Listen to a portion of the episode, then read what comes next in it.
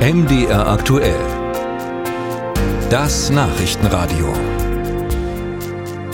Wenn Sie heute Morgen nach Chemnitz zur Arbeit pendeln, dann müssen Sie damit rechnen, dass es länger dauert. Mehrere Hundertschaften der Polizei sind heute in Chemnitz unterwegs. Sie schützen den Bundeskanzler und die ostdeutschen Regierungschefs, die sich äh, dort zu einer Konferenz treffen. Und das dürfte für Olaf Scholz alles andere als ein Spaziergang werden, denn die ostdeutschen Länderchefs um Gastgeber Michael Kretschmer haben Widerstand angekündigt. Widerstand gegen die Pläne des Bundesfinanzministeriums, die Fördergelder für die ostdeutsche Wirtschaft zu kürzen.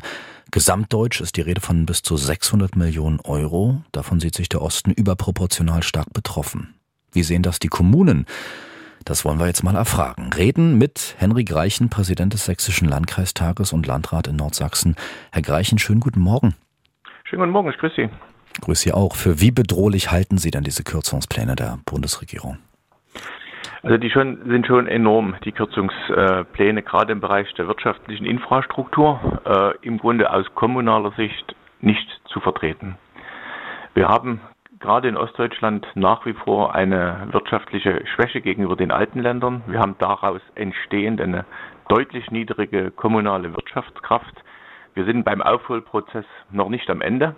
Und wenn man das Gesamtdeutsch sieht, ist das ein ganz fatales Signal an die Wirtschaft, denn wir befinden uns immer noch nicht wieder auf dem Niveau der Wirtschaftskraft von vor der Pandemie. Sie haben ja vielleicht Olaf Scholz Auftreten beim Ostdeutschen Wirtschaftsforum in Bad Saro verfolgt. Knapp zwei Wochen ist das her, äh, falls nicht. Scholz hat sich absolut überzeugt gezeigt, dass die ostdeutsche Wirtschaft boomt und er hat gesagt, Zitat, ein ganz entscheidender Standortfaktor am Werben um Fachkräfte sind natürlich gute Löhne. Herr Greichen, wie wollen Sie denn in Sachsen künftig gute Löhne zahlen bei Kürzungsplänen?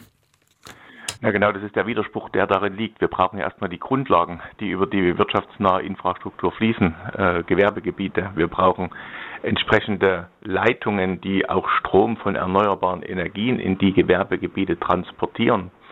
Äh, und wenn diese Infrastruktur nicht da ist, dann wird es auch ganz schwierig äh, mit einer Unternehmensansiedlung und dem wirtschaftlichen Wachstum.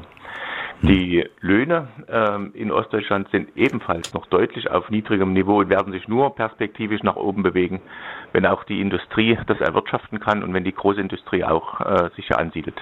Der Bundeskanzler widerspricht sich also selbst, sagen Sie. Nein, er sieht schon die Perspektiven, die es hier gibt und die gibt es auch. Äh, es ist in den letzten 30 Jahren unheimlich viel passiert. Die Infrastruktur ist auf einem guten Stand.